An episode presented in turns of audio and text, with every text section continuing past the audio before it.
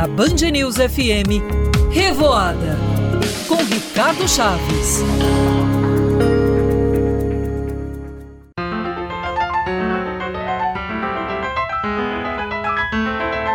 Você que gosta de um rolê pelo centro de Manaus, o tema da nossa coluna de hoje é o Museu da Cidade, que fica lá no Passo da Liberdade, também conhecido como Passo Municipal, um dos espaços mais antigos da capital.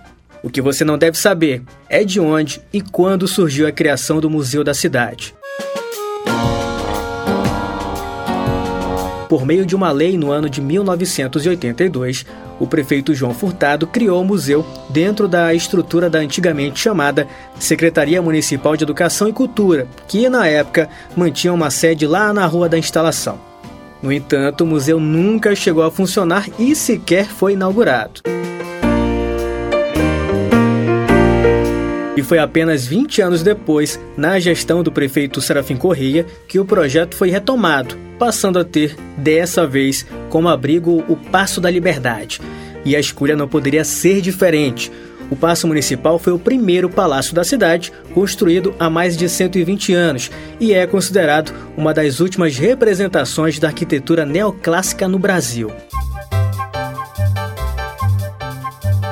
E antes de abrigar o que é hoje o Museu da Cidade, foi sede do governo nos tempos da província, depois sede do governo do estado após a proclamação da República e até residência de governador. Por fim, finalmente, em 1917, tornou-se a primeira casa da prefeitura de Manaus. E passados 36 anos daquela lei, lá atrás, do prefeito João Furtado, o Museu da Cidade finalmente foi inaugurado, mas já em 2018, na gestão do então prefeito Arthur Neto.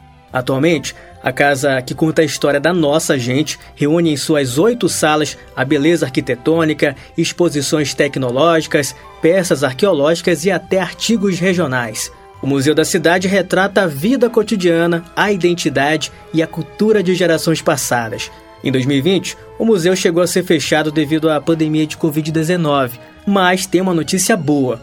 Com a queda de casos da doença, o museu começou a reabrir a partir deste mês por meio de agendamento. E com novidade, em homenagem a Moacir de Andrade, o espaço passa a contar com o Memorial do Artista, que foi escritor, pintor e levou a arte amazonense para galerias do Brasil e do mundo.